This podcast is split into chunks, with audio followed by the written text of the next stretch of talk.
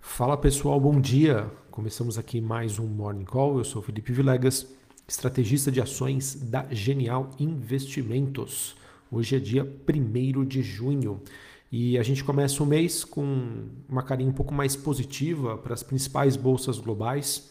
Esse movimento que é impulsionado pela aprovação pela Câmara dos Estados Unidos do acordo para evitar um calote americano e após dirigentes do Fed terem sugerido uma pausa aí no aumento dos juros.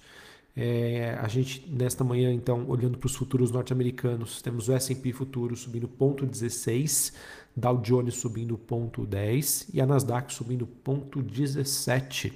Sobre a Nasdaq, é importante dizer que ela encerrou o mês de, de maio com uma alta de 5,8%, após os entusiasmos em torno aí da, de, das tecnologias, né, inteligência artificial, que continuam a impulsionar as ações correlacionadas.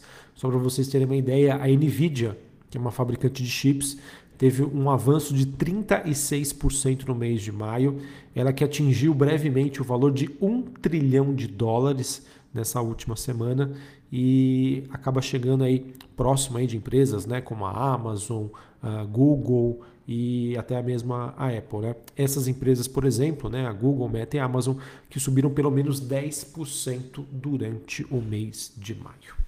Falando mais sobre o projeto é, relacionado ao teto da dívida nos Estados Unidos, o mesmo será enviado hoje ao Senado, mas a votação deve acontecer ainda nesta quinta-feira e a aprovação é tida como certa. O grande empecilho aí, a grande dificuldade era realmente passar pelo Congresso. Em relação às falas de ontem do Fed, né, essas esperanças que acabaram sendo pausadas aí parcialmente depois da divulgação ontem do relatório de JOLTS, referente à, à, criação de vagas de emprego no mês de abril, que mostrou aí mais de 10 milhões de vagas criadas, esse que é o maior número em três meses e veio acima das expectativas aí de consenso do mercado.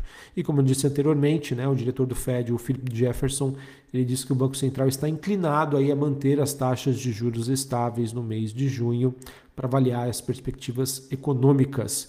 Suas observações também foram ditas aí pelo presidente do Fed de Filadélfia, o Patrick Hacker, Harker, perdão.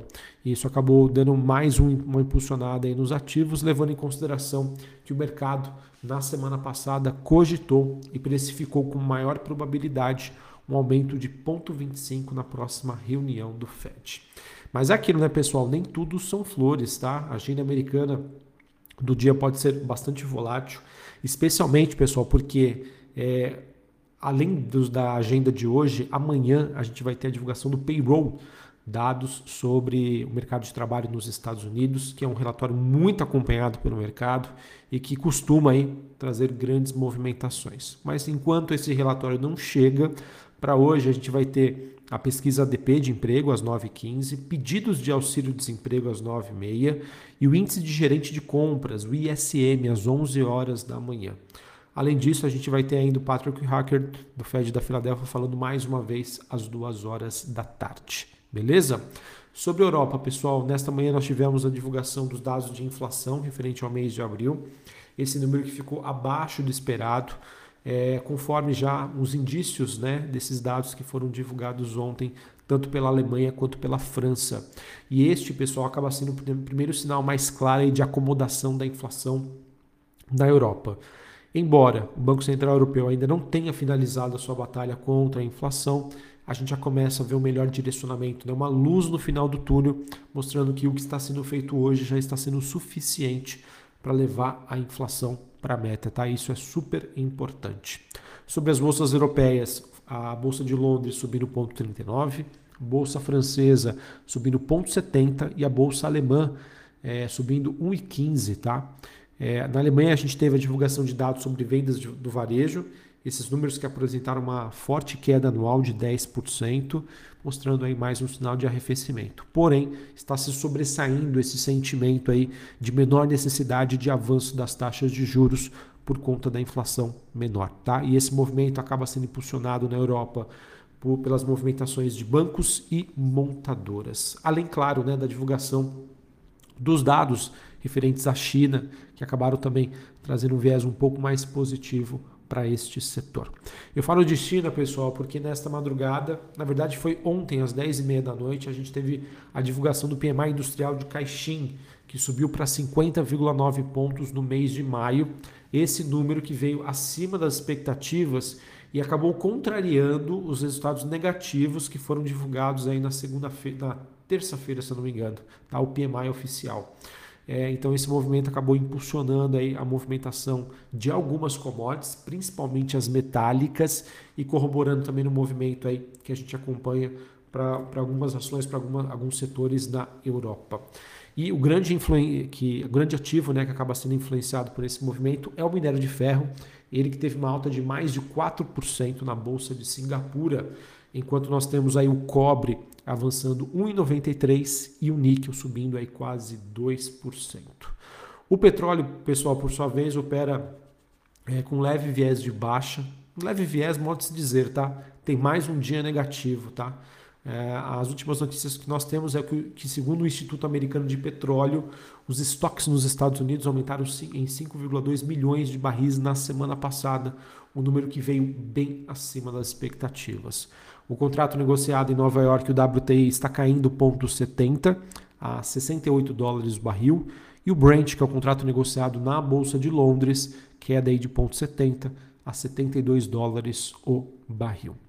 Outras bolsas internacionais, pessoal, a bolsa de Xangai fechou no 0 a 0, é, não teve uma movimentação significativa. Bolsa de Hong Kong, queda de 0,10, bolsa japonesa subindo 0,84. Dólar Index DXY teve, está tendo queda de 0,25 a 104 pontos.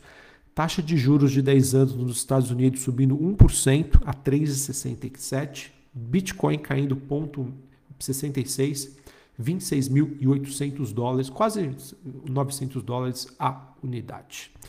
E para a gente encerrar, pessoal, falando aqui sobre o noticiário local. Importante dizer que hoje, pessoal, a gente tem a divulgação aí é, do PIB aqui no Brasil. A expectativa é de um crescimento de 3,1% do primeiro trimestre em relação ao ano passado, tá? É, esse indicador que, esse número, né, que vai ser divulgado às 9 horas da manhã. Além disso, a gente tem aquele famoso leilão de tesouro que acontece todas as terças e quintas-feiras.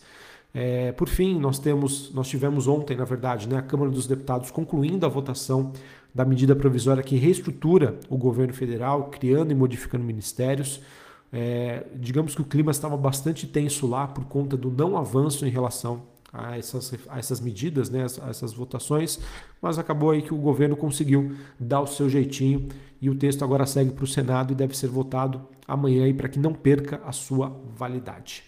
E para a gente finalizar no, na frente corporativa, a gente teve aí a EDP Energias de Portugal, ela que é controladora da Energias no Brasil, ENBR3. Ela confirmou, pessoal, está programada para o próximo dia 11 de julho a sua OPA, oferta pública de aquisição, em que a EDP Energias de Portugal pretende retirar da, de listagem a Energias do Brasil a gente é, recomenda né, a participação desta OPA, levando em consideração que o preço que está sendo ofertado é o preço justo pelo ativo neste momento. E por fim, outra notícia envolvendo aí o setor elétrico, a gente teve a Equatorial, ela informou que contratou a Rothschild para avaliação aí dos seus ativos da Light, dos seus ativos não, né, dos ativos da Light, segundo informações do Estadão. Não há confirmação ainda de uma operação futura. E é importante dizer que o interesse da Equatorial depende aí de um novo modelo de concessão e também da renovação prevista para 2026. Então, se isso for para frente, muito provavelmente a gente vai ver a Equatorial, que já tem essa característica né, de aquisição e de ativos que ela considera com preço justo, mas obviamente que esse preço justo, né, esses preços atrativos, advêm de fundamentos muito ruins. Vamos ver como que isso vai repercutir no mercado hoje, tá? A princípio, eu acredito que isso possa trazer uma movimentação positiva para Light e uma movimentação negativa para Equatorial. Beleza? Então é assim que a gente começa o mês de junho, pessoal. Por enquanto, os mercados ainda animados, mas é importante dizer que os desafios continuam. A agenda macroeconômica começa a ficar um pouquinho mais pesada agora no início do mês, principalmente olhando para o mercado de trabalho norte-americano.